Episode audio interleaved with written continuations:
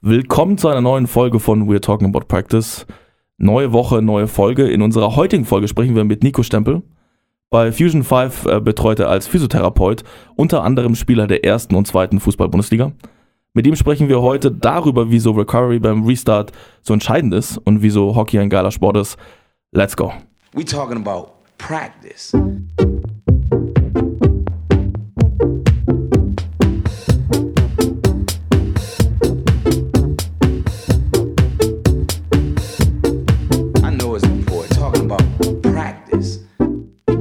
Willkommen, Nico. Hallo, Wie geht's? mir geht's bestens, grüße euch. Ich hoffe, euch geht's auch gut. Ja. Willkommen, Ferdi. Äh, wir sind heute hier leider nur zu zweit wegen Corona, aber Nico ist uns aus Essen zugeschaltet. Wie ist denn Essen gerade? Regnerisch, regnerisch, windig, ungemütlich. Ich freue mich gleich, äh, auf den Hockeyplatz zu, zu dürfen. Ja, äh, das haben wir auch schon, schon herausgefunden, dass, und Ben hat es ja auch im Intro gesagt, dass du jetzt äh, sehr im Hockey verwickelt bist. Vielleicht kannst du einen kurzen Insight geben. Äh, was, was steht denn heute an beim Hockey? Wir haben heute ein äh, Vorbereitungsspiel in der äh, Vorbereitung jetzt auf den, auf den Restart quasi der, der Rückrunde der ersten ähm, Feldhockey-Bundesliga. Da kommt ein Verein aus Hamburg, aus Harvesterhude vorbei und macht ein Testspiel gegen uns. Und ähm, ja, das sind jetzt noch, glaube ich, zwei Wochen. 28.03. ist der, ähm, der offizielle Start für uns, wenn ich es richtig im Kopf habe. Und ähm, genau, dann geht die Rückrunde los. Ja, Es hört sich auf jeden Fall ultra gut an. Ähm, du hast ja auch äh, das Privileg, ähnlich wie, wie Julia, die auch schon im dritten Podcast da war, dass du, dass du schon so ein bisschen wieder mit Sport verbunden bist und was machen kannst. Äh, andere sind da auf, auf ihre Wohnung beschränkt, so ein bisschen. Ähm, es trifft sich ganz gut mit unserem ersten Thema. Wir wollen immer den Leuten einfach die Chance geben, äh, dich kennenzulernen. Das heißt, du hättest jetzt eine Minute Zeit, um dich vorzustellen. Äh, ich stelle den Timer äh, und gebe dir dann das Go-Zeichen und dann kannst du einfach loslegen. Ja? Okay? Gut, dann legen wir los. Ja, grüß euch. Ich bin Nikolai Stempel, ich bin Physiotherapeut aus Essen. Und ähm, ich habe mich damals für den Beruf des Physiotherapeuten entschieden, weil ich Menschen helfen wollte, ähm, die beste Version ihrer selbst, ja, wenn es das Phrasenschwein zulässt, äh, zu werden. Ich glaube da besonders an Selbstwirksamkeit, äh, welche ich stärken möchte. Und das äh, tue ich dann sowohl präventiv ne, als natürlich auch rehabilitativ. Äh, nicht nur mit Athleten, sondern auch mit ähm, ja, Menschen, die einen ganz normalen Beruf äh, nachgehen.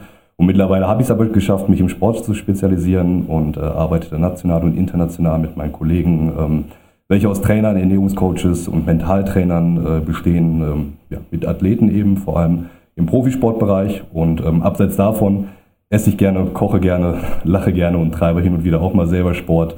Ähm, und wenn es meine Freizeit und Urlaub zulässt, gehe ich gerne in den Alpen wandern. Ja, das äh, war sehr gut. 53 Sekunden äh, ist auf jeden Fall äh, genau im Bereich. Wir haben jetzt so einen kleinen Abschnitt von dir gehört. Ähm, äh, interessante Karriere, äh, auch äh, zu gucken, was man, wie man, wie man zum Physiotherapeuten selber hinkommt. Unser nächstes Thema äh, hat auch sehr viel damit zu tun. Äh, wir haben als Big Play der Woche Cristiano Ronaldo.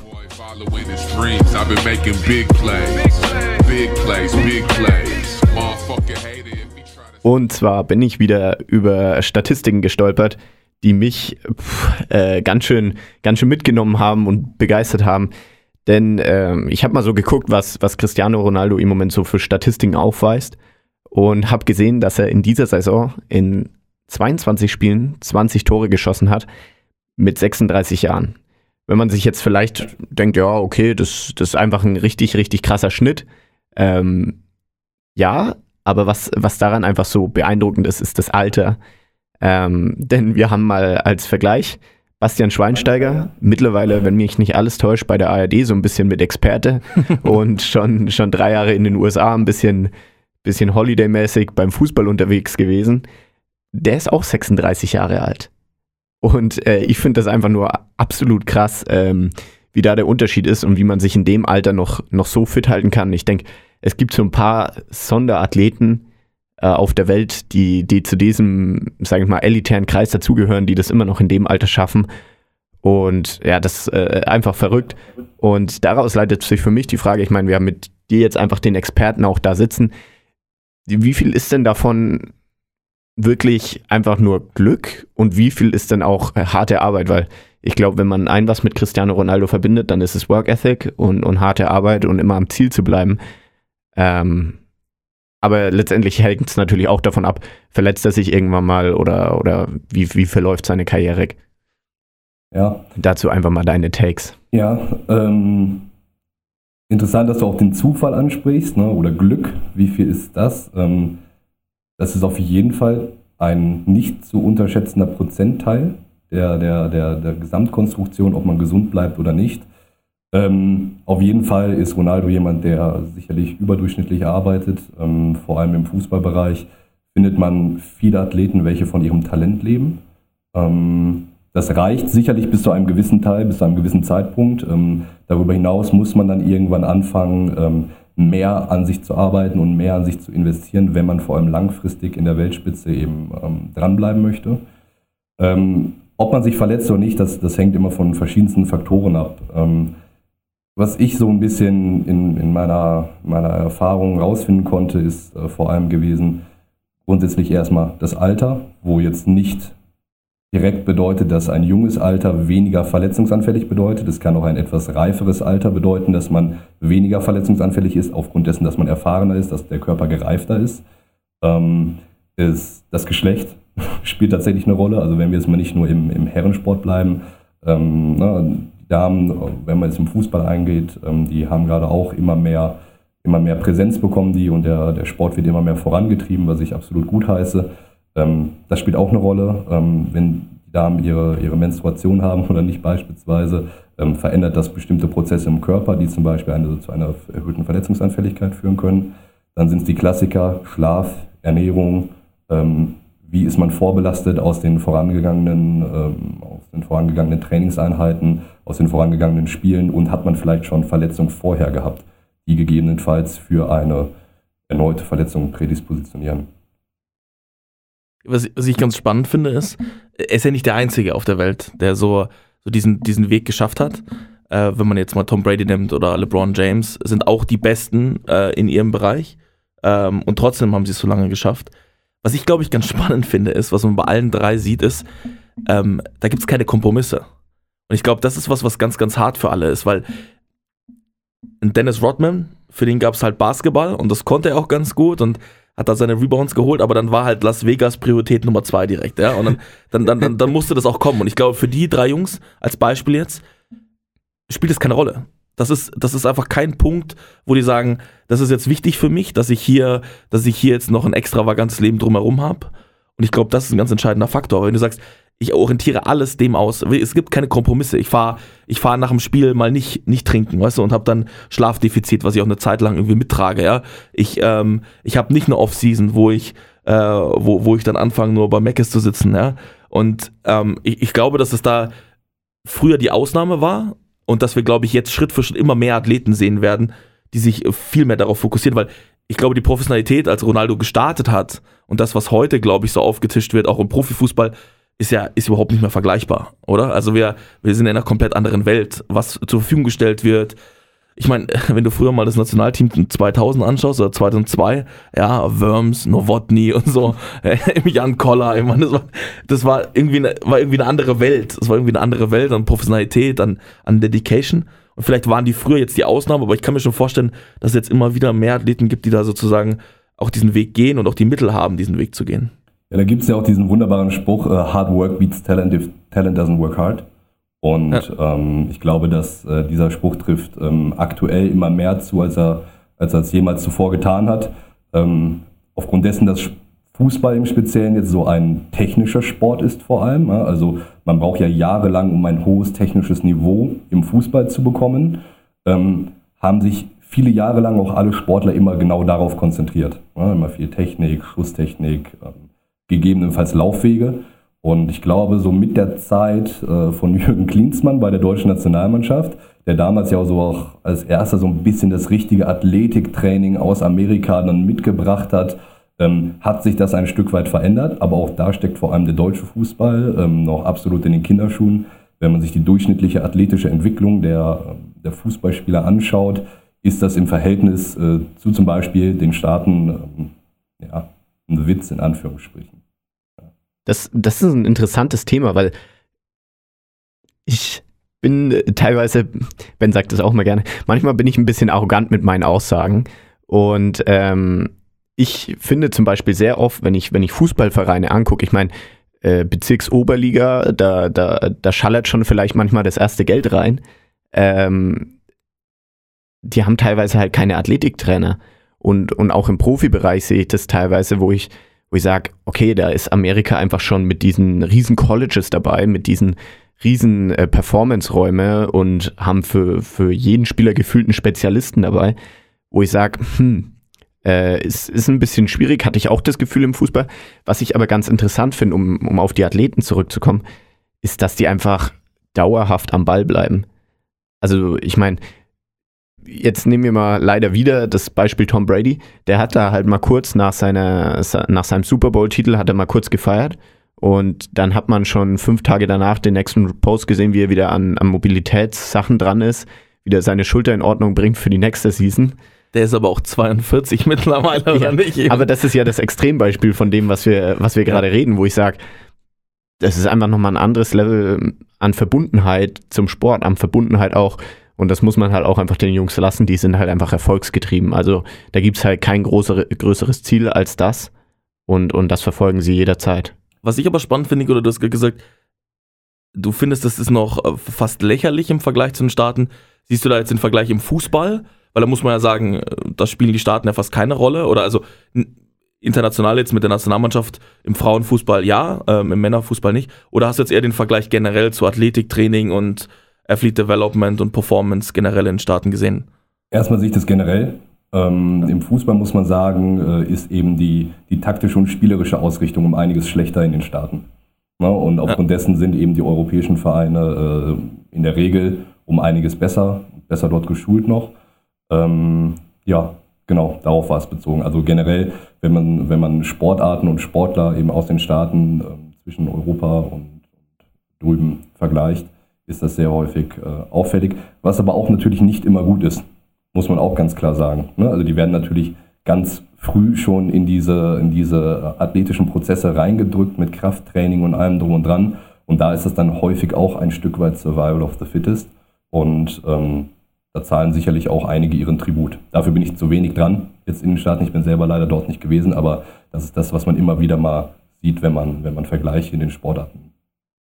Was, was ich da ganz krass finde, wir haben da gerade vorhin schon drüber geredet, ist so mehrere Sportarten im Kindesalter ähm, sehe ich einfach als, als erfolgreicherer Baustein und erstmal ähm, kennenzulernen, was, was, was kann der Körper überhaupt alles, ähm, wie, wie bewege ich mich, diese, diese ganz einfachen Dinge, statt äh, gleich die Langhandel auf die, auf die Schultern zu schnallen, ähm, ist, ist für mich dann ein Aspekt, der einfach dann nochmal drüber steht, weil es gibt einfach oft so, ja, ähm, ja, du musst jetzt einen Squat entwickeln, damit du unter die Langhantelstange kommst.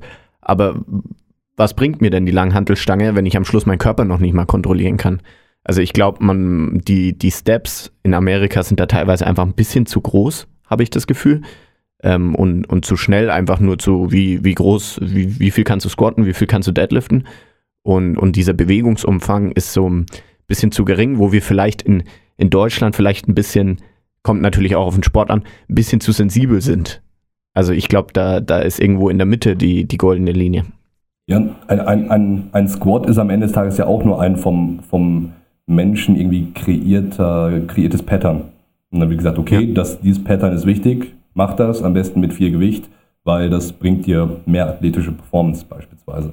Aber das, was du gerade sagtest, ähm, die der verschiedenste Sportarten in jungen Jahren auszuüben, ich glaube, das kann auch, ich glaube, da gibt es zu wenig Untersuchungen zu, aber das kann absolut ein Schlüssel dafür sein, langfristig weniger verletzt zu sein, aufgrund dessen, dass man eben nicht anfängt mit fünf, bis man 35 ist, dieselbe Sportart in denselben Mustern jeden Tag durchzumachen, sondern ich sage mal mit fünf Gymnastik macht, wo man als kleiner Junge bestimmt äh, eher belächelt wird, ähm, zumindest in Deutschland. Ich glaube, in den Staaten ist das dann so beispielsweise auch wieder anders. Ne? Die Gymnastics-Teams haben dann, haben dann einen hohen Stellenwert.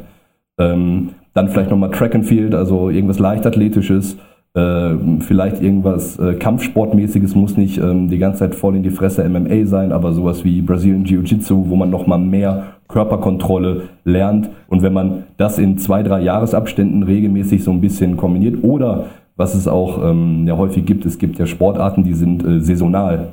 Da machst du im Sommer Track and Field, dann machst du Richtung Winter irgendwas Hallenorientiertes, im Frühjahr ein Misch aus beiden. Und wenn man es schafft oder schaffen könnte, Kinder so langfristig auszubilden, was natürlich dann auch wieder, okay, dann hat, haben die Eltern einen Plan für ihr Kind, wie die sich zu athletisch zu entwickeln haben. Das ist sicherlich auch nicht das Beste. Aber wenn man jetzt mal vom, vom perfekt, von der perfekten Förderung eines, eines perfekten Athleten sprechen wollen würde, würde es sicherlich so beginnen und dann versuchen, zügig in, in die technische Sportart, wo, wohin es eben gehen soll, äh, dann einzugliedern. Also spannend, du sagst, es gibt nicht so viele Studien. Ich habe aber eine gelesen, da haben sie sich mal angeschaut, alle NBA-Spieler, die aktuell sozusagen oder in den letzten 20 Jahren sozusagen unterwegs waren, dann gibt es da schon eine Tendenz. Das ist eine relativ kleine Stichprobe, keine Frage. Aber die Leute, die sozusagen in mehreren Sportarten bis zum Highschool-Bereich unterwegs waren und dann auch länger noch bis ins College, die waren tendenziell deutlich länger in der Liga und Mhm. noch de deutlich länger präsent. Und die haben das damals in der Studie darauf zurückgezogen. Einmal, einmal der mentale Aspekt. Ja. Du hast nicht diesen, diese, diese, dieses Auslaugen, dieses Auspressen der Leute über diese verschiedenen Stages, Middle School, High School, äh, dann, dann musst du dich irgendwie fürs College qualifizieren, dann gehst du in die NBA, bist dort in dieser, in dieser Mühle drin, äh, ähm, dich immer wieder beweisen zu müssen, immer über diese Tryouts, immer wieder irgendwie drin zu bleiben.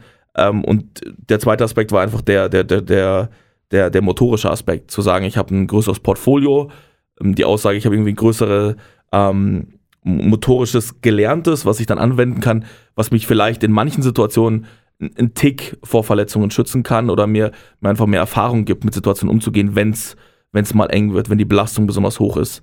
Äh, das fand ich, fand ich sehr, sehr spannend. Das deckt sich ja genau mit dem, was du ge gesagt hast. Ja, interessant. Die Schule kannte ich gar nicht, aber ähm, macht absolut Sinn. Ja. Ja, kann ich, kann ich dir mal raussuchen, aber es ist, es, Ja. ich glaube, ich glaub, was, äh, was, was da wichtig ist, vielleicht können wir ganz kurz drüber sprechen. Ähm, hast, hast du mal so das Equipment gesehen, mit dem Ronaldo unterwegs war? Ich habe sein Home Gym mal gesehen. Und ich weiß nicht, äh, unterwegs im Sinne von, auch wenn die bei Auswärtsspielen sind oder ähm, was meinst du genau? Äh, Einfach so das Equipment, weil ich habe mal gelesen, auch LeBron James gibt irgendwie jedes Jahr eine halbe Million für, für Recovery Equipment und, und Leute Mhm. aus, glaube ich. Ja, das würde Sinn machen. Das würde, äh, würde ein Stück weit Sinn machen. Ähm, ich habe es ich hab's nicht genau vor Augen, aber ich kenne ich kenn sein Home Gym. Ich weiß, dass er seine eigenen Physiotherapeuten auch hat. Sicherlich wird er auch seinen, seinen eigenen äh, Athletiktrainer noch äh, dazu haben. Da, das weiß ich jetzt gerade nicht hundertprozentig, aber ähm, ja, man muss ein Stück weit auch ein Investment tätigen, um eben seine Gesundheit, also am besten beschäftigt man eben Experten, die sich mit Gesundheit auskennen im Sportbereich für sich ähm, die einem dann individuell Pläne oder irgendwelche Routinen darauf zuschneiden, ähm, sodass man damit eben das, das bestmöglich rausholen kann. Und ich glaube, das tun diese, diese, diese Menschen absolut. Sowohl Vielleicht, um das- James. Genau, vielleicht um das ein bisschen abzuschließen. Eine Frage persönlich habe ich noch. Bitte. Ähm, Im Sport gibt es ja gerade im amerikanischen Sport immer so viel Diskussionen, so, so Load Management und ich mache jetzt hier die Spieler schon nicht hier fünf, Mhm. sechs Spiele. Äh, bist du ein Freund von? Glaubst du, das macht den Sport kaputt? Das den Sport kaputt macht, Load Management. In- Nein, die Load Management nicht als Methode, sondern als, als Möglichkeit für Trainer zu sagen, der spielt jetzt mal irgendwie drei Wochen gar nicht, weil ich gewinne sowieso oder ich komme sowieso sozusagen in diesen Bereich, weißt du, also ich schone jetzt ein paar Spiele und dann, dann bringe ich ihn irgendwann wieder. Ich finde es gut grundsätzlich, weil man darüber erstmal eine gewisse, ähm, erstmal verschafft man sich eine Übersicht darüber. Inwiefern die, die ganzen, die Werte, die man jetzt generiert, ähm, jedes Mal hundertprozentig aussagekräftig äh, sind, kann man sicherlich diskutieren. Aber allein dadurch, dass man äh, Daten generiert, langfristig, bestenfalls über eine Saison, kann man auch darüber Veränderungen besser beobachten und dann eben bestenfalls mit Abstimmung des Athletens äh, individuell gut ähm, ja, intervenieren und dann sagen, okay, komm, heute nur eine Halbzeit oder ähm, ähnliches. Ja, finde find ich interessant, weil da gibt es ja auch besonders viele Untersuchungen tatsächlich zu, die zeigen, dass ein Load Management absolut wichtig ist, vor allem zum Beispiel bei Wiedereinstiegen, wenn wir jetzt gerade mal äh, nachher auch darauf zu, zu sprechen kommen, jetzt nach der Corona-Pause oder generell nach einer Pause, ob es Krankheit gewesen ist, ob es Verletzung gewesen ist, ob Sommerpause, Winterpause, dass man gerade dann eben schaut, dass das Training ähm, gut geplant ist und das Load Management da äh, eine zentrale Rolle spielt. Vielleicht lass uns da direkt einsteigen. Ähm, du hast ja jetzt äh, zu Beginn schon gesagt, du, du arbeitest fast ausschließlich mit Berufssportlern zusammen. Ich denke, die meisten trainieren jetzt auch wieder oder viele können jetzt wieder trainieren. Ja. Ähm, auf was freust du dich trotzdem am meisten, wenn es wieder komplett frei ist und du wieder, wieder frei arbeiten kannst? Ja, komplett, komplett frei ist absolut ähm, dieser, dieser komplett barrierelose Kontakt mit den Athleten in meinem Beruf. Jetzt gerade tragen wir alle Maske, ne, was absolut richtig und auch notwendig ist. Ähm, ich hoffe, dass, äh, dass das irgendwann wieder Einzug äh, halten wird, dass man eben sich begrüßt, einen Handshake gibt, sich kurz umarmt, hey, willst du einen Kaffee, äh, was weiß ich, man setzt sich nochmal hin, quatscht einfach so ein bisschen diese, diese lockere Ausgelassenheit, ähm, die ist ein bisschen verloren gegangen. Ähm, für mich persönlich und ich glaube auch für, für viele Athleten im Umgang untereinander, auch in der Mannschaft. Ähm, wobei jetzt vielleicht die Profifußballer dann in ihrer Bubble eine, eine kleine Ausnahme sind. Aber alle anderen Sportler äh, werden das sicherlich äh, ähnlich wahrnehmen. Und natürlich Zuschauer und Fans, das ist ein absolut wichtiger Bestandteil, finde ich, des Sports. Mich persönlich betrifft es als Therapeut natürlich weniger. Äh, dennoch saugt man ja ein Stück weit die, die Stimmung, äh, welche man am Feldrand ähm, mitbekommt, mit auf ähm, oder nimmt es wahr. Und ähm, mit Fans ist es schon der Sport ein bisschen anders, schöner. Mhm. Vielleicht, vielleicht bevor wir so ein bisschen in den medizinischen Bereich auch reingehen und was so die Gefahren sind, was ich mir so als, persönlich als Trainer immer wünsche, ist so ein Physio, der, der auch ein bisschen mehr ist als nur ein Physio. Ich habe bis jetzt in allen Mannschaften, mit denen, also die ich gesehen habe, die ich, die ich begleitet habe, war, war immer der Punkt, dass der Physio sozusagen auch so ein halber Psychologe war, ein halber irgendwie Ansprechpartner war. Hast du da Erfahrung gesammelt? Hast du das Gleiche festgestellt jetzt in deiner Rolle? Hundertprozentig. Die du betreut also, hast? Dadurch, dass ähm, bei mir ist es so, wenn, wenn ich mit Athleten arbeite, habe ich mindestens 30 Minuten bis hin zu 60 oder 90 Minuten Zeit, mit den Athleten individuell zu arbeiten. Ob das jetzt ähm, regenerative äh, passive Maßnahmen sind, wo die einfach nur liegen und äh, mich behandeln lassen, ob die aktiv mit mir mitarbeiten müssen, ob es Ansteuerungsgeschichten sind oder langsame Reha-Trainings, wo die ihre Belastbarkeit wieder äh, auftrainieren müssen. Ähm, das hängt natürlich dann immer vom individuellen Fall ab. Aber dadurch, dass man eben so intensiv eins zu eins Zeit mit den Menschen verbringt, ähm, und wenn man selber nicht ganz auf den Kopf gefallen ist, was Menschlichkeit und Zwischenmenschlichkeit angeht, ja, dann kommt man natürlich ähm, in, in, intensive Gespräche auch. Ähm, dadurch, dass es den Menschen nicht immer unbedingt gut geht, die zu mir kommen, haben die natürlich auch gewisse Sorgen, Ängste, Nöte. Vor allem jetzt im olympischen Jahr. Ich meine, das, ich habe jetzt zwei olympische Jahre gehabt, so gesehen, mit den Athleten letztes Jahr, bis es dann abgesagt worden ist und jetzt wieder.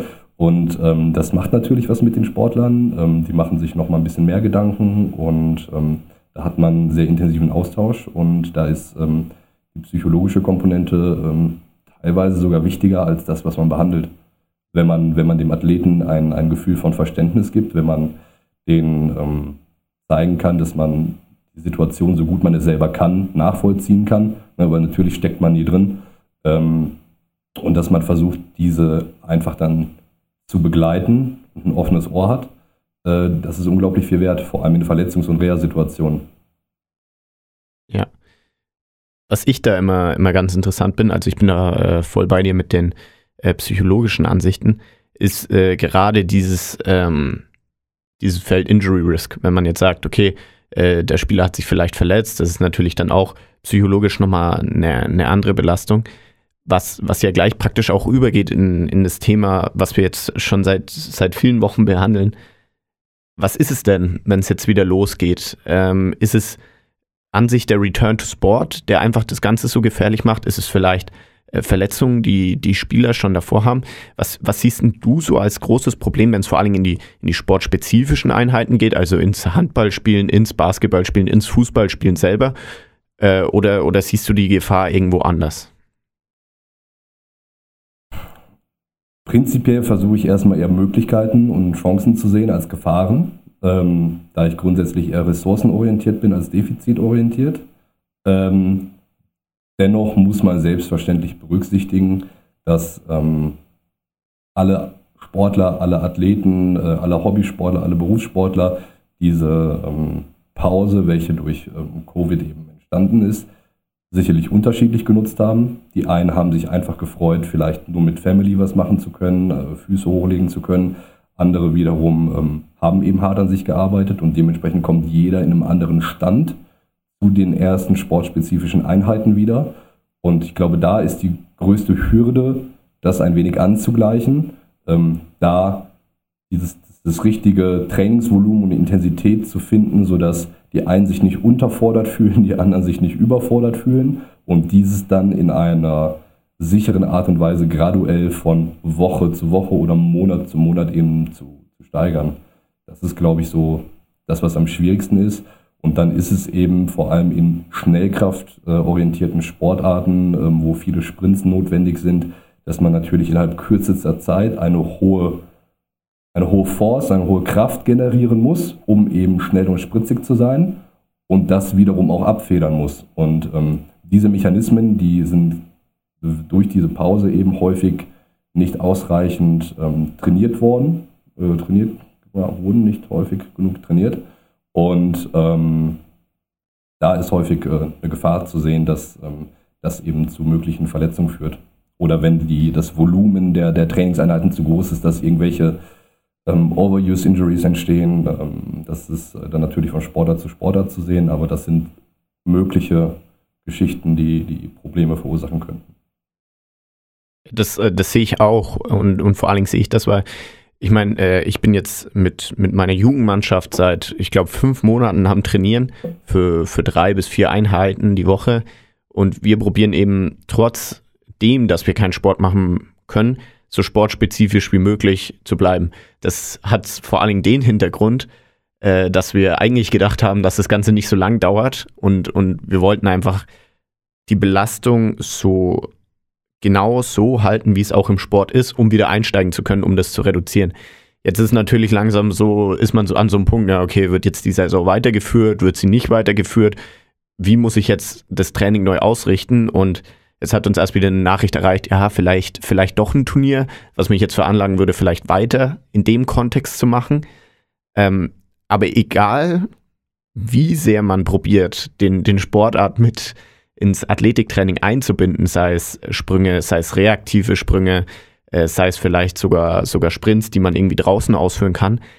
So richtig im Sport ist ja nochmal was ganz anderes vom Kräfteverhältnis. Ich meine, wenn das Adrenalin im Körper ist, du man eins gegen eins Verhalten führen musst und dann auf einmal vor jemanden stoppen musst, äh, ich glaube, das, das kann man einfach kaum mit äh, Athletiktraining reproduzieren. Auch, auch die, die Situation selbst, in dem der Athlet wahrnehmen muss, was gerade in der Position passiert. Und, und das ist für mich gerade im Moment so ein Zwiespalt, wo ich ehrlich sagen muss, da bin ich mir selber nicht mehr sicher, weil eben diese, diese Unklarheit ist. Wann, wann geht es wieder los, wann geht es nicht los? Ich meine, wenn man ein klares Ziel hat, wo man sich orientieren kann, fällt das doch eigentlich auch schon deutlich leichter. Was, was ich mich aber ganz, ganz konkret fand, Nikola, ist, du hast gesagt, man will von Woche zu Woche so ein bisschen starten, richtig? Man will irgendwie so ein bisschen, bisschen, bisschen hinkommen. Vielleicht können wir ganz praktisch sprechen. Also, glaubst du, es gibt so gewisse ähm, Gelenke, Apparate, wie auch immer, gewisse Risikofelder, die so ganz generell zuerst angegriffen werden sollte, die man zuerst stabilisieren, auf die man besonders Acht geben sollte? Glaubst du, die gibt es sportartspezifisch auch? Ich glaube, dass man ganz genau sportartspezifisch, wie du es gerade sagtest, dann ähm, das analysieren muss. Ich glaube, dass äh, man von Sportart zu Sportart eine Art Anforderungsprofil erstellen sollte, dann als verantwortlicher Trainer. Ähm, Im Fußball hatte ich mir tatsächlich sogar mal, ähm, hatte ich mir tatsächlich mal rausgesucht, ist das ja so, dass es äh, eine sehr laufintensive Sportart ist und ähm, dass man dort versuchen sollte zu sehen, okay, gut, man hat eine durchschnittliche Laufdistanz von 10 bis 12 Kilometern, man hat ähm, eine durchschnittliche Sprintanzahl von ungefähr 22 Sprints pro Spiel, dann gibt es Körperkontakt und dann hat man schon mal so eine grobe Idee, okay, was ist die athletische Grundvoraussetzung, um diesen Sport ausüben zu können. Und dann muss man natürlich ja, periodisieren, trainingswissenschaftlich bestenfalls ähm, solche Sachen aufbauen. Ähm, und wenn man die Möglichkeit eben hat, bestenfalls nicht zu früh direkt mit Wettkämpfen einsteigen. Also in der ersten oder zweiten Woche ähm, nach Trainingswiederaufnahme äh, direkt mit einer Wettkampfsituation gegen eine andere Mannschaft, also nicht ähm, mannschaftsintern, sondern gegen eine andere Mannschaft ähm, ja, umzusetzen, finde ich schon mutig, kann gut gehen, kann aber auch schief gehen. Und ähm, gerade wenn man eben nichts dem Zufall überlassen möchte, denke ich, dass man da ähm, ja dahingehend ähm, ausreichend vorher planen sollte. Und wenn man eben auch in der Pausenzeit, die, die jetzt äh, vorhanden gewesen ist, während Corona mit seinen Athleten ähm, gut in Kontakt gewesen ist, kann man da ja schon versuchen, grobe generelle Trainingsprogramme mitzugeben, die für die Sportart einfach wichtig sind, dass es zum Beispiel, wenn wir bei einem laufintensiven Sport bleiben, zwei Ausdauerläufe in der Woche sind und eine Sprintintervalleinheit. So, dann hat man schon mal drei Einheiten, welche ein Stück weit die Sportartspezifik ähm, beinhalten. Und wenn die alle natürlich ähm, voller Gewissen der Athleten durchgeführt äh, worden sind, ähm, gewissenhaft, das ist das Wort, das ich suchte, gewissenhaft durchgeführt worden sind, dann hat man eine gute Basis, welche man, auf welcher man dann eben aufbauen kann, wenn man wieder einsteigen kann. Was ich ganz interessant finde, wir hatten Martin Berger hier, das äh, ein Handballtrainer, der hat gesagt, äh, wenn es wieder losgeht, dann wird er am liebsten erstmal nur ähm, ja, so ein bisschen spielen, ein bisschen, ein bisschen mit dem Ball spielen, ein bisschen ganz lockere äh, Aufwärmspiele machen und, und eher das Tempo ganz, ganz, ganz ruhig haben und so ein bisschen Ballgefühl. Äh, da, da hat uns beiden das Herz geblutet, weil natürlich will jeder, wenn es wieder losgeht, also ich kann mir gerade nichts Besseres vorstellen, wie mit meinen Teammates im, im Gym zu sein und da hier Handball hoch und runter zu rennen. Ähm, ist natürlich aber auch eine große Sache. Irgendwo hat er, glaube ich, recht aber irgendwo sollte man dann doch noch ein bisschen mehr die, die Kräfte reproduzieren, natürlich mit einer, mit einer leichten Steigerung.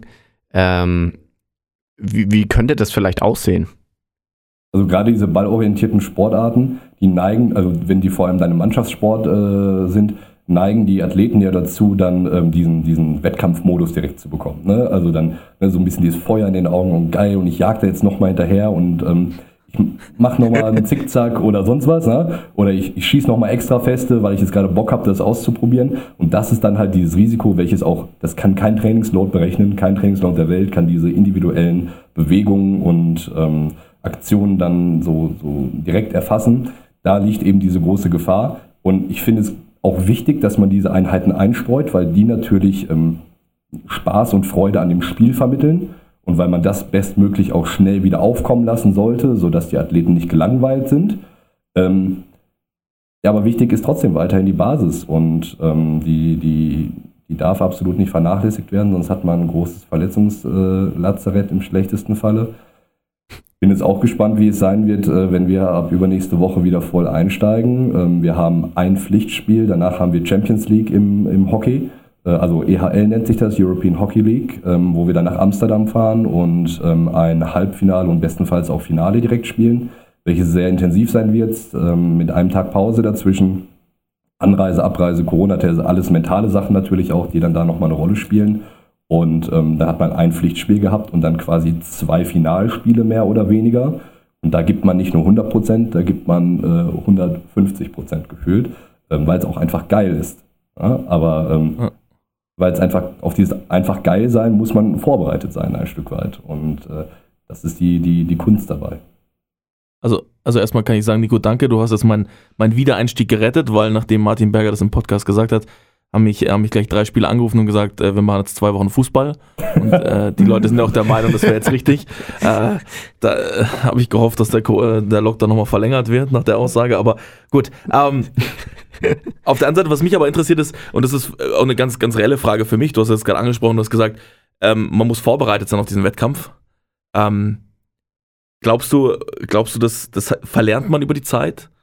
Dieser, diesen Wettkampf anzunehmen, dass der Körper sowohl mental für den Kontakt bereit ist, für, für, für den Sprint, für den Wettkampf, für den, für den Biss bereit ist, auch mental.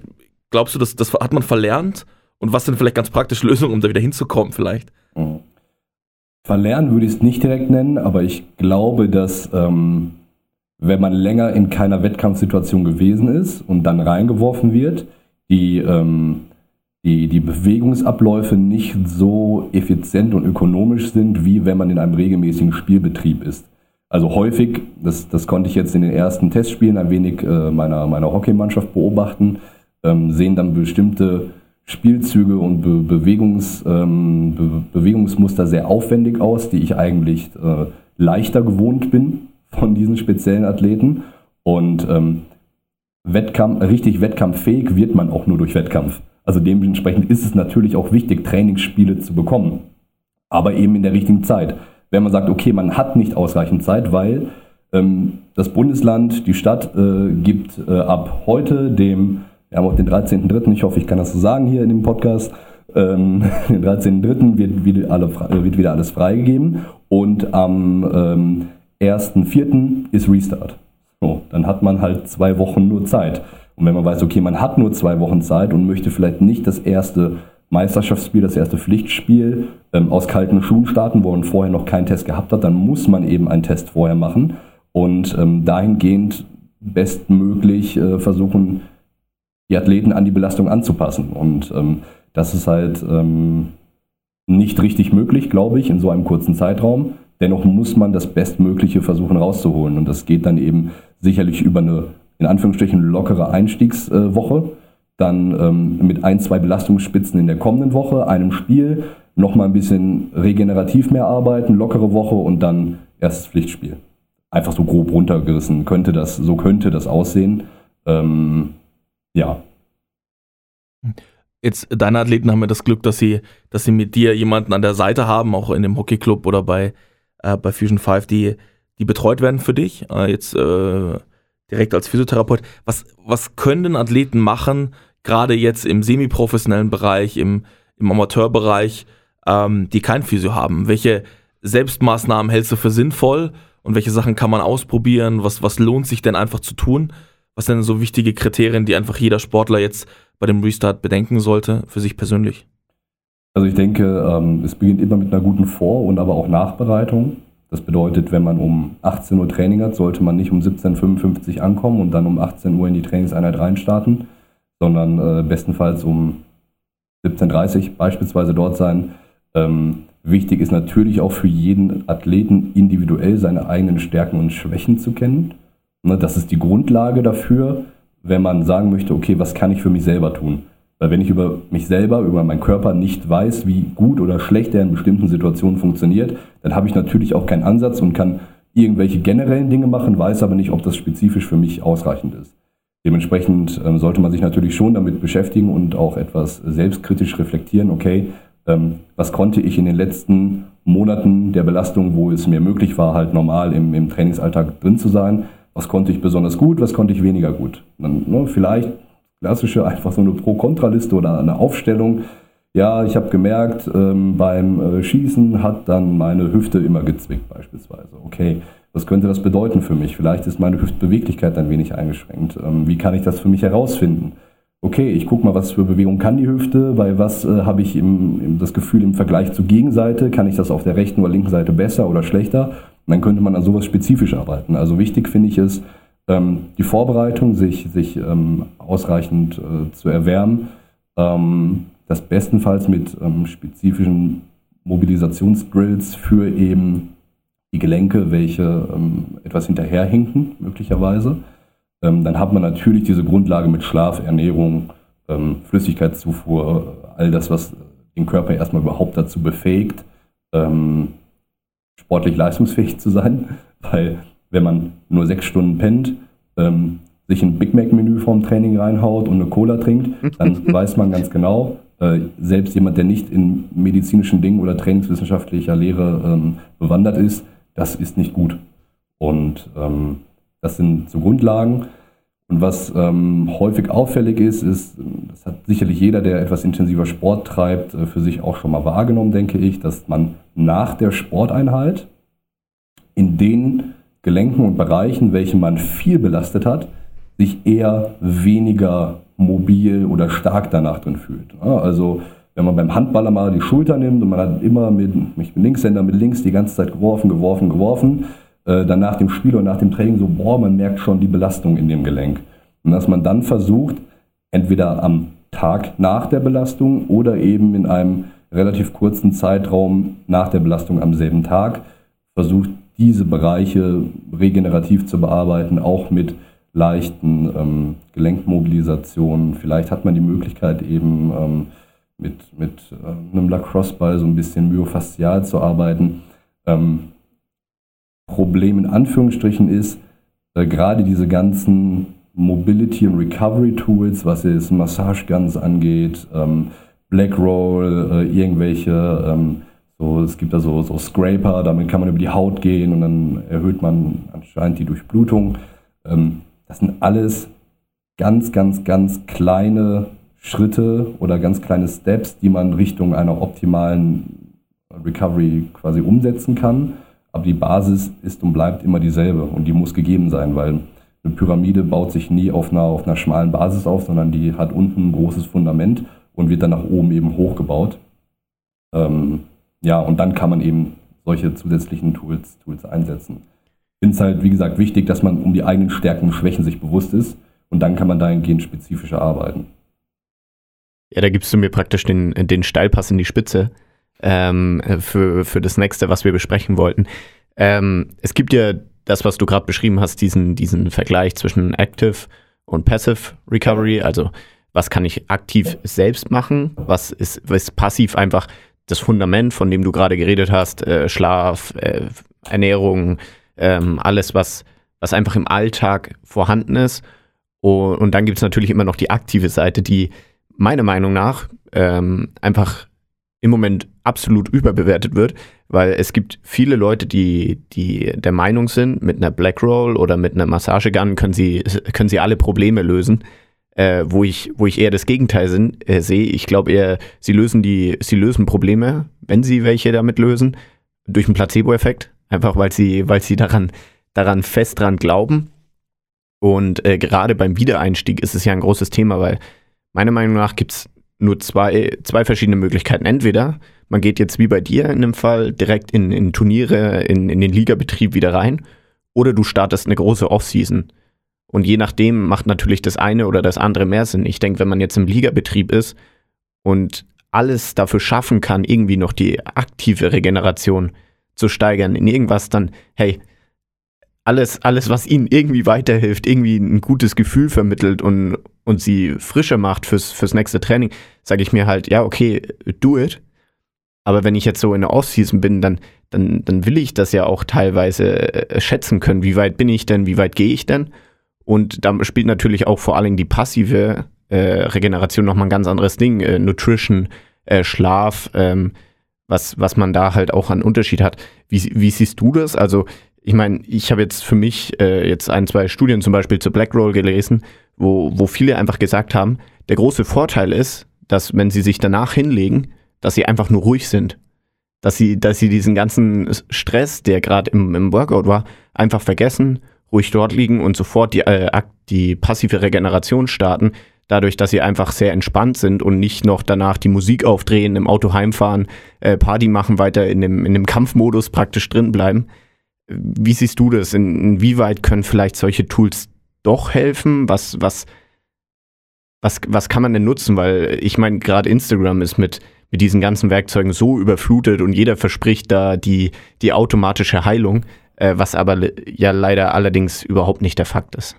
Ja, ganz, ganz kurz nochmal so eine Begriffsklärung. Passiv ist für dich ähm, Ernährung, Schlaf, so die Basics, Genau, oder? ja. Okay, gut. Genau, ja, das ist Weil Fundament, mein genau, ja. Verständnis wäre zum Beispiel passiv wäre gewesen, eine Black Roll wäre was Passives, eine Massage wäre Okay. etwas Passives, eine Massage Gun und eine aktive Regeneration wäre zum Beispiel ein bisschen ähm, aufs äh, Radergometer, äh, Mobility. Drills, sowas wäre für mich passiv-aktiv im Sinne von Applikation auf den Körper. Aber ist absolut Okay. in Ordnung, nur dass wir dann über selbe jetzt gleich, über selbe jetzt gleich genau. sprechen.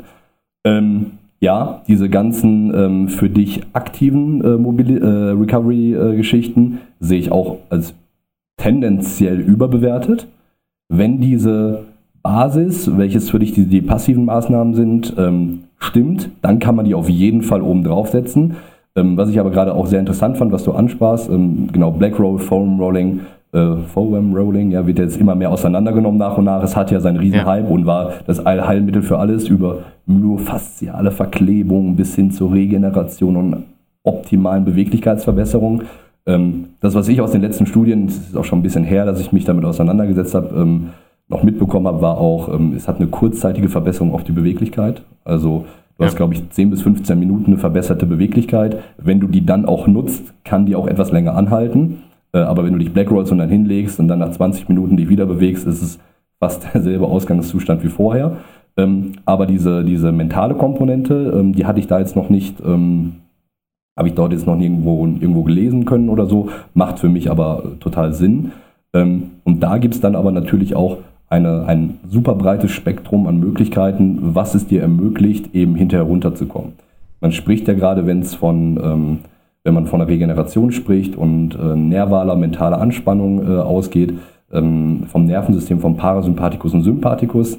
Ähm, es ist etwas äh, anatomisch-physiologisch, aber für alle, die es nicht kennen, so. der Sympathikus ist ähm, ja, der große Nervenstrang, welcher mehr oder weniger für den Fight-of-Flight-Modus zuständig ist. Das ist der, welcher vor allem äh, Präsenz hat eben im Training, im, im Spiel, wo äh, dann Adrenalin ausgeschüttet wird und man voll on fire ist, den Fokus hat. Und der Parasympathikus ist der, der Gegenspieler, der Rest and Digest ähm, Nerv mehr oder weniger oder der dafür eben zuständig ist, wo man dann runterkommt, ähm, wo man, äh, wo die Schlafhormone ausgeschüttet werden und man dann eben in eine optimale Regeneration reinfallen kann.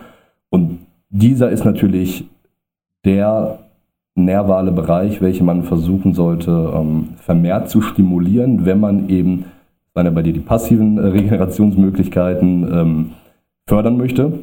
Und da gibt es verschiedenste Tools. Das kann über, wenn du, es, es, es hängt ja auch ein Stück weit davon ab, was hast du für eine Einstellung zu dem Tool. Es gibt Leute, die sagen, boah, Blackroll, das tut mir immer weh und die kriegen eher schon schwitzige Finger, wenn die eine Blackroll sehen und da wird eher der Sympathikus getriggert als der Parasympathikus und die sind nicht entspannter danach, sondern die liegen da eher steif wie ein Brett. Das heißt, für die wäre zum Beispiel eine Blackroll nicht das optimale Tool. Ähm, man kann das versuchen über über äh, Wechselbäder, kalte Duschen, über Meditation, über Atemübungen, ähm, über Massageguns, über äh, eine, eine Massage über, durch einen ähm, Massagetherapeuten oder Physiotherapeuten, ähm, über es gibt auch diese Recovery Boots, wenn die dir ein gutes Gefühl geben, alles, was dir persönlich eigentlich ein gutes Gefühl gibt und wo man ähm, eine positive Grundeinstellung zu hat, ähm, ermöglicht den Menschen in der Regel dann eben in diesen parasympathischen Zustand zu kommen und der verbessert selbstverständlich dann die Regeneration. Also wenn man ähm, Blaulicht zum Beispiel absolut äh, häufig unterschätzter oder für manche überhaupt kein bekannter Faktor, also dieses ganze Bildschirmlicht, welches wir haben, egal ob es über einen Laptop kommt, übers Handy, Fernseher, Bildschirme generell, ähm, die unterdrücken eben ähm, ja, die Ausschüttung von äh, bestimmten Schlafhormonen auch und können dann eben die Tiefschlafphasen ein wenig stören, welches man, welches die Athleten in der Regel nicht direkt merken. Also man merken, die meisten merken nicht, dass sie jetzt mehr oder weniger Tiefschlafphasen haben. Die merken am nächsten Morgen nur, entweder bin ich gerädert, komme gut aus dem Bett oder nicht. Mm, Ich meine, es gibt da so eine grobe, grobe, ähm, grobe, grobe Ansage zu, ähm, was, was die Nutzung von Blaulicht vom zu schlafen gehen äh, äh, betrifft. Das ist, glaube ich, anderthalb bis zwei Stunden vorm zu schlafen gehen, sollte man versuchen, eben den Konsum von Blaulicht auf ein Minimum zu reduzieren. Ähm, das sind Sachen, mit welchen man auf jeden Fall äh, auch arbeiten kann, um dann eben die Regeneration äh, und die passiven Regenerationsmaßnahmen ähm, optimal ins Spiel kommen zu lassen. Ja, also da gehe ich auch lieber weg von diesen ganzen fancy Tools. Es muss einfach immer diese Basis stimmen. Das ist, da gibt es auch keinen, keinen dran vorbei. Ne? Also wenn wir nochmal auf Cristiano Ronaldo, unser Big Play zurückkommen, äh, bei ihm gibt es ja auch diese, diese, diese Gerüchte, die sich um ihn ranken, um seinen Schlafzyklus mit mehreren 90 Minuten Schlafzyklen den Tag über mit seinem eigenen, Schlafcoach. Das würde durchaus Sinn machen, wenn das denn so stimmt. Ne? Also gibt ja immer gerade über sehr berühmte Persönlichkeiten, äh, wird dann ja viel geredet. Aber ähm, Powernaps absolut zu empfehlen, wenn man es kann. Aber es ist natürlich auch immer okay, gerade wenn man nicht im Profisport ist äh, und man einem normalen Job äh, nachgehen muss, studiert oder zur Schule geht, ja, dann ist ein Powernap manchmal nicht äh, so eben drin. Ne? Also ich bin von 9 bis 17 Uhr in der Regel so ähm, am Arbeiten. Manchmal fange ich früher an, höre dafür früher auf oder fange früher an oder später auf, je nachdem. Da ist es dann ähm, nicht immer möglich, äh, diese, diese Tools für sich zu nutzen. Ähm, dennoch bilden die am Ende des Tages die Basis.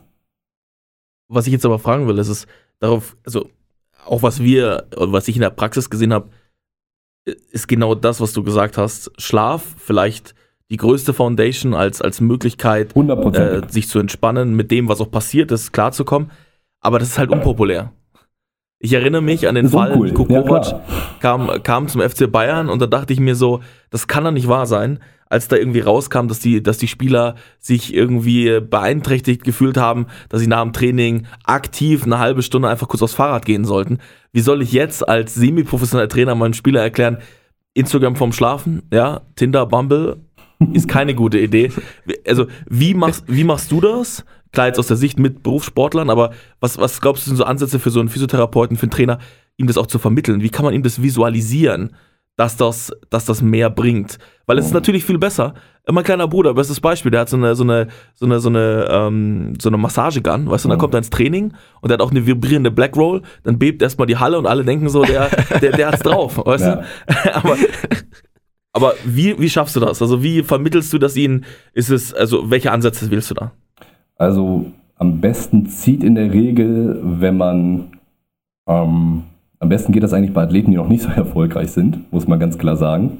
Weil die, die schon sehr erfolgreich sind oder viel Geld verdienen oder ähnliches und den Stammplatz sicher haben, für die ist natürlich auch, die, die schon relativ weit oben angekommen sind, da ist es dann schwierig zu sagen, hey, mach doch noch mal mehr. Weil die sind ja schon ganz oben. Ähm, das heißt, tendenziell wirkt das, wirkt diese Überzeugungsarbeit häufiger natürlich bei den Athleten, welche leider noch nicht so gut sind, oder aber bei denen, welche wirklich um die Langlebigkeit in ihrem Sport ähm, besonnen sind. Ja, cool verkaufen, Schlaf cool verkaufen ähm, ist echt manchmal schwierig. Ich, ähm, ich habe da auch schon häufig Diskussionen ähm, führen können und müssen und bin da auch, äh, auch mal auf, ähm, ja, habe da mit den Zähnen auf Stein gebissen. Ähm, das war ist nicht immer einfach. Ähm, ich glaube, wenn man einfach versucht, nicht zu, nicht zu, zu sehr hoch zu loben, sondern einfach versucht, die, die physiologischen Vorgänge ein Stück weit den Athleten näher zu bringen, dass man sagt, hey, ohne das funktioniert erstmal gar nichts. Wenn du nicht schläfst, dann stirbst du auch. Ne? So als krasses Gegenbeispiel. Äh, dementsprechend ist Schlaf erstmal die Basis für grundsätzliche Funktionsfähigkeit im Alltag, dass man versucht, ähm, über ähm, ja, Möglichkeiten wie diese die, die Funktionsfähigkeit, die Physiologie des Körpers näher zu bringen. Und wenn ein Verständnis des Körpers an sich besser beim Athleten angekommen ist, dann hat man häufiger eine bessere Basis, um eben über solche Dinge zu diskutieren. Es ist ja häufig einfach ein ähm, Edukationsproblem der, des Athleten, dass man einfach nur mit den Hypes konfrontiert äh, wird, eben über die sozialen Netzwerke beispielsweise und alles immer mit vielen Versprechungen, äh, bestenfalls noch kommt aus Amerika, äh, angepriesen wird.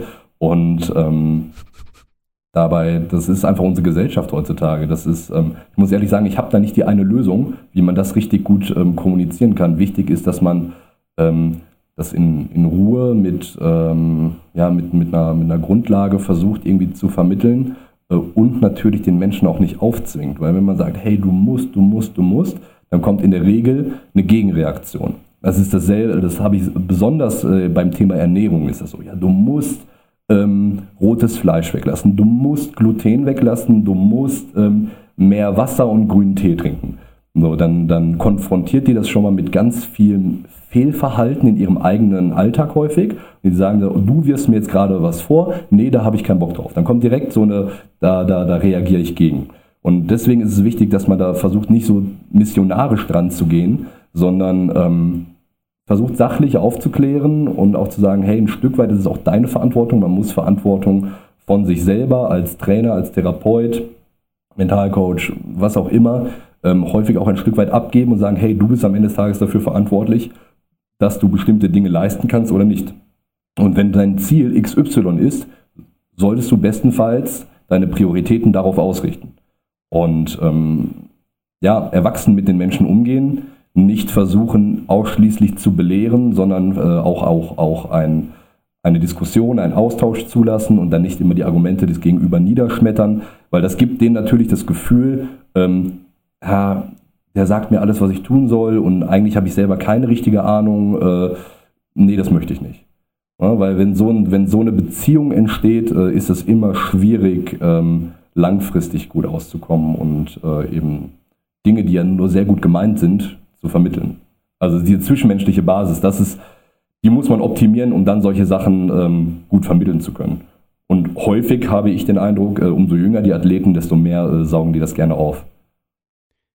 Ich stimme, ich stimme 100% überein. Also äh, ich glaube, äh, viel, viel genauer ähm, hätte ich es nie anders gesagt. Ähm, was, was dabei immer so, so ganz interessant ist, mein Werbespruch Nummer eins ist, äh, Schlafen ist Lehm, weil Ja. ähm, wenn du irgendwas machst im Alltag, willst du doch fit dafür sein.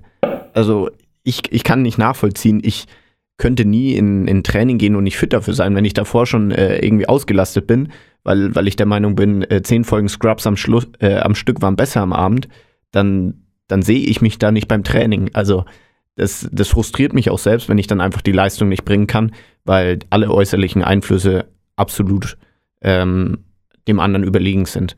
Da, da, da vielleicht kann, ich- kann ich noch mal kurz einhaken. Ähm, was eine Möglichkeit noch wäre, ähm, um das Verständnis dafür noch zu verbessern, ist es messbarer zu machen. Und da gibt es ja mittlerweile viele Tracker, Schlaftracker, Ja. äh, ob es jetzt ein, ein Whoop-Band ist, welches ihr vielleicht kennt, oder ein Aura-Ring, welches natürlich in der, in der gehobeneren Preisklasse sich befindet. Oder aber einfach nur eine Garmin- oder Polar-Pulsuhr, welche auch eine Tracking-Funktion für den Schlaf abends hat, dass man versucht, über solche Tools ähm, das Verständnis dafür zu verbessern, sagen, hey, track mal eine Woche deinen Schlaf. Ne, mach alles ganz normal, track das einfach und ähm, trage es dir hinterher ein in einem Word-Dokument, Excel oder handschriftlich und ähm, mach alles normal. Und danach veränder bitte nur eine Sache. Äh, das Blaulicht weg oder nicht mehr direkt vorm zu schlafen gehen eine Tüte Chips oder ähm, was weiß ich, irgendeine Sache, wovon man denkt, dass die einen positiven Einfluss darauf haben kann, dann soll das nochmal tracken. Und dann wird er höchstwahrscheinlich einen positiven, er oder sie, ähm, einen positiven ähm, Einfluss auf diese Schlafqualität sehen. Und spätestens, wenn die es dann selber schwarz auf weiß sehen, sollte das Verständnis dafür entstehen. Wenn nicht, muss man sich hinterfragen, okay, was für Ambitionen hat der Athlet überhaupt? Ne? Weil damit steht und fällt das natürlich alles, wenn man sagt, okay, ich möchte einfach nur am Wochenende mit meinen Jungs oder Mädels kicken ähm, oder was weiß ich machen und einfach diese, die ich genieße einfach nur diese Gemeinschaft, zweimal die Woche Training, am Wochenende ein Spiel. Wenn das für mich der Fokus ist, dann brauchen die das möglicherweise auch Ja. nicht. Aber wenn man es eben leistungsorientiert macht, dann ist es auf jeden Fall ein Faktor, an dem man langfristig nicht vorbeikommt, um eben äh, langlebig im Sport zu bleiben. Wir sind vor allem hier mit den Jugendmannschaften äh, deutlich leistungsorientierter noch unterwegs. Soll sich hoffentlich irgendwann ändern. Ähm, und da habe ich jetzt auch das, äh, das Projekt mit einem Spieler. Äh, er will gerne Gewicht abnehmen. Und äh, ich sehe mich als alles, aber nicht als Ernährungscoach. Ähm, was aber ganz simpel ist und was jeder machen kann, ist ja so Kalorien tracken. Und einfach dann haben wir gesagt, okay, das erste, was du machst, ist äh, statt Cornflakes machst du dir ein ordentliches Frühstück. Dann haben wir mal gesagt, okay, als Challenge mach einfach mal eine Woche vegetarisch. Mach mal eine Woche nur Wasser. Und wir haben immer so Challenges gesetzt und das war ein unglaublich erfolgreicher Weg, äh, der sich bis jetzt einfach bewährt hat. Allerdings führt dieses ganze Thema, was wir ja gerade jetzt diskutiert haben, zu einem Punkt zurück und das ist ja das Thema Belastung, weil wenn man keine Belastung hat, braucht man auch keine Recovery, logischerweise. 100%. Ähm, und das ist vor allem für, für viele Trainer, die alleine eine Mannschaft leiten müssen, was leider noch viel zu oft der Fall ist, ein unglaublich schwieriger Punkt, weil wie sollen sie sich ums ganze äh, sportspezifische Training kümmern und gleichzeitig noch merken, okay, mein Athlet ist jetzt beim nächsten Sprint kurz davor, äh, hier irgendwie Muskelfaserriss zu erleiden oder nicht. Und, und das ist halt, ich meine, man kennt ja dieses RPE-Scale, also du sagst einfach von Ja. 1 bis 10, ähm, wie bist denn du drauf? Was, was geht denn noch? Äh, fühl einfach mal, nimm dir die Zeit, fühl in deinen Körper rein. Was kannst du noch? Was gibt es vielleicht drüber hinaus, was man, was man jetzt einfach mal so als, als Wert nehmen kann? Weil natürlich, äh, umso höher man kommt, umso besser können die Leute teilweise ihren Körper einschätzen. Ist aber natürlich in den, in den unteren Ligen, wo man vielleicht noch gar nicht an seine Beleistungsspitze getrieben wurde, weil es einfach nicht die Möglichkeiten dafür gibt, nochmal eine ganz andere Sache. Hast du da vielleicht irgendwelche, irgendwelche Vorschläge? Ja, wichtig ist natürlich dann, dass man versucht, ähm, weg vom Gefühl zu gehen und es irgendwie metrisch messbar zu machen. Ähm, was dann natürlich für einen Trainer, welcher jetzt vielleicht nicht mit äh, Profisportlern zu tun hat, ähm, finanziell manchmal auch schwer umzusetzen ist, wenn man jetzt mal diese ganzen, ähm, oh, wie heißen die, Tractics und so weiter, die solche, solche Tools nutzen möchte, kosten ja, Ja. leider in Anführungsstrichen mehrere tausend Euro. Ähm, ich glaube, anfangen kann man damit, dass man eben als Trainer wieder, kommt man auch wieder, komme ich jetzt wieder zurück auf die Periodisierung, ähm, dort versucht erstmal anzufangen, okay, ich habe eine Sieben-Tage-Woche, da habe ich drei bis vier, sagen wir mal drei Einheiten geplant. Äh, jede Einheit dauert 90 Minuten. Das heißt, ich habe insgesamt 270 Minuten an Belastung. Ähm, und dann kann man noch ein, äh, versuchen, äh, so ein bisschen einzuteilen, okay, wie intensiv mache ich die eine Einheit, wie intensiv die andere, sodass man erstmal ein grobes Verständnis für sich selber, welches man dann auch seinen Sportlern bestenfalls mitteilt, ähm, schafft, um sagen, okay, so und so intensiv und so und so lange möchte ich jetzt diese, diese Einheiten gestalten. Ähm, dann natürlich Feedback einholen. Ich glaube, dass wenn man dann einfach versucht, ähm, dann machst du dir eine Tabelle mit äh, den Namen der Athleten und bevor die alle rausgehen aus der Halle oder vom Platz oder sonst was, sollen die einfach einmal einen Wert eintragen, direkt intuitiv nach dem Training. Und wenn man es dann noch schafft, das vielleicht mit Pulsuhren oder so, welche die äh, Athleten individuell haben, ne, welche dann jetzt vielleicht nicht der Verein zur Verfügung stellen muss, weil das Geld möglicherweise knapp ist, die es aber auch mittlerweile wirklich im Low-Budget-Bereich gibt. Da kann man für 30, 40, 50 Euro eine, eine Uhr mit Brustgurt teilweise schon bekommen. Natürlich sind das jetzt nicht die allerbesten, aber dadurch kann man dann ja auch schon mal versuchen, Werte zu generieren, um eben Unterschiede von Woche zu Woche bei den Athleten möglicherweise zu sehen. Also irgendwie versuchen, ähm, Dinge messbar zu machen und das zu sammeln über einen längeren Bereich, sodass man dann eben Unterschiede festmachen kann geht gar nicht um, äh, immer darum, die, die hochqualitativsten ähm, Messinstrumente zu haben. Ich glaube einfach, dass wenn man immer dieselben Messinstrumente hat, egal wie gut oder schlecht die sind, zeigen die in der Regel äh, irgendeine Varianz an. Dass es höher belastend oder weniger belastend gewesen ist. Und daran kann man möglicherweise als Trainer versuchen, das äh, genauer einschätzen zu können. Mhm. Vielleicht zum Ende unseres Podcasts. Wir haben ja über alle Bereiche gesprochen, ähm, die Recovery betreffen. Jetzt mal eine ganz persönliche Frage. Du arbeitest ja jetzt schon mit Berufssportlern. Das ist, glaube ich, ein Traum von vielen Physiotherapeuten, diese Chance zu haben. Äh, du bist auch im Leistungssport schon angekommen. Was ist dein großer Traum? Wo soll es nochmal hingehen für dich? Also beruflich ähm, würde ich, würd ich mich darüber freuen, wenn ich es schaffe, in Zukunft ähm, irgendwann mal an Olympischen Spielen teilzunehmen oder eben einer Fußball-Weltmeisterschaft, da Fußball einfach mein Background ist und der mich mein Leben lang geprägt hat. Das wäre so ähm, einfach als Event etwas, was ich wirklich sehr gerne einfach mal mitmachen würde.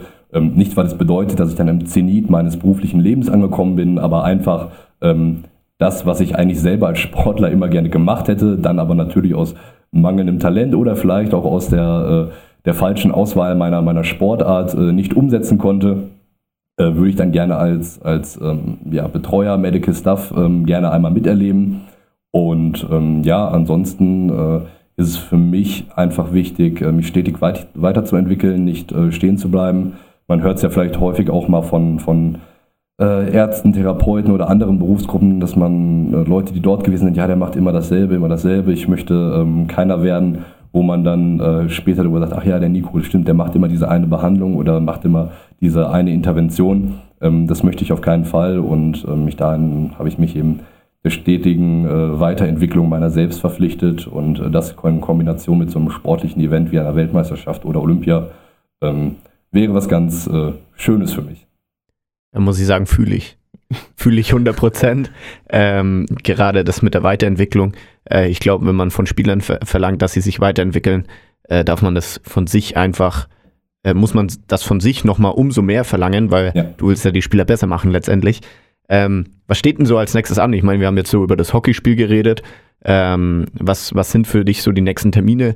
Äh, vielleicht hast du ja auch das Privileg, dass es jetzt schon, äh, abgesehen von deinen Europaspielen, die du jetzt hast, äh, vielleicht auch im Fußball, was, was ist im Moment so, so was, was machst du? jetzt? Ja, also meine, meine Arbeitswochen, die sind immer so ein bisschen unterschiedlich tatsächlich. Also ähm, wie gesagt, die Hockeysaison beginnt jetzt in zwei Wochen wieder. Das bedeutet, ich werde regelmäßig an Wochenenden wieder unterwegs sein. Unter der Woche ist es so, dass ich entweder bei uns im Center in Essen bin und dort äh, vor Ort ähm, Athleten betreue. Ähm, habe aber auch immer zwei Auswärtsfahrten, wo ich einmal Richtung Düsseldorf, einmal Richtung München ähm, die Woche fahre und ähm, dort mit äh, Athleten individuell zusammenarbeite. Und ähm, ja, das steht so an. Das äh, ändert sich auch mal von Woche zu Woche. Mal habe ich ruhigere, mal habe ich etwas intensivere Wochen. Und dann steht da fast auch schon, dass, äh, also wir, äh, wir arbeiten bei uns äh, in Essen immer in Saisons mehr oder weniger. Ähm, neigen sich die Saisons ja schon fast dem Ende, so Mitte, Ende Mai äh, ist dann ähm, Fußball und Hockey durch. Also Hockey ist, glaube ich, sogar schon Anfang Mai durch. Der 9. Mai ist das letzte ähm, Meisterschaftsspiel hoffentlich für uns. Ähm, das ist im Hockey immer so geregelt, dass man am Ende ein Final Four hat, äh, wofür man sich qualifizieren muss und dann spielt man äh, ein Halb- und ein hoffentliches ähm, deutsches Meisterschaftsfinale. Das wäre am 9. Mai, wenn ich mich jetzt nicht ganz ähm, täusche. Und ja, dann geht die Fußballsaison noch bis zum 22. meine ich. Und ja, danach kommt dann erstmal ein bisschen ruhigere Phase für mich auch. Viele Athleten gehen dann entweder Richtung Europameisterschaft Fußball oder ähm, gehen mehr in Hockey-Europameisterschaft haben wir auch noch, also sowohl Hockey, deutsche Hockey, als auch ähm, äh, deutsche Nationalmannschaft Fußball, Europameisterschaft dieses Jahr und dann natürlich noch Olympia. Das heißt, das wird ein voller Sommer für die Athleten. Da bin ich dann aber ein wenig raus, da ich aktuell ähm, nicht im Medical Staff einer Nationalmannschaft ähm, oder Olympiateam bin. Was aber, wie vorhin gesagt, ähm, auf jeden Fall noch ein Ziel langfristig wäre. Auf jeden Fall, ja. Wenn ich jetzt äh, der Zuhörer bin und, und dich erreichen will, äh, wie kann ich das am besten tun?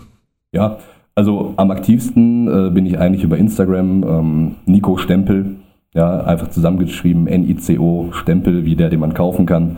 Ähm, ansonsten, ja, Facebook habe ich, aber da schaut man ja nur mehr oder weniger rein. ähm, oder ansonsten äh, ja, über meine E-Mail, wenn man eine konkretere Frage zu irgendwas hat, ist das vielleicht ähm, diskreter für den einen oder anderen. Äh, die könnt ihr vielleicht auch gerne in die Show Notes reinpacken oder so. Äh, also nico.stempel-physio at outlook.com ist das, ähm, einmal kurz ausgesprochen. Ähm, ja, wie gesagt, könnt ihr gerne reinhauen. Aber in der Regel ist, glaube ich, Instagram ähm, einer der gängigsten äh, Kontaktplattformen, um an mich heranzukommen.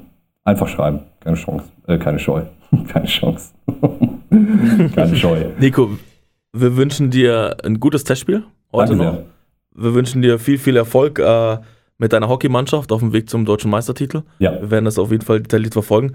Äh, war super, dass du da warst. Viele, viele ganz praktische Hinweise für die Trainer, die, glaube ich, jetzt unglaublich wichtig werden für die nächsten Wochen.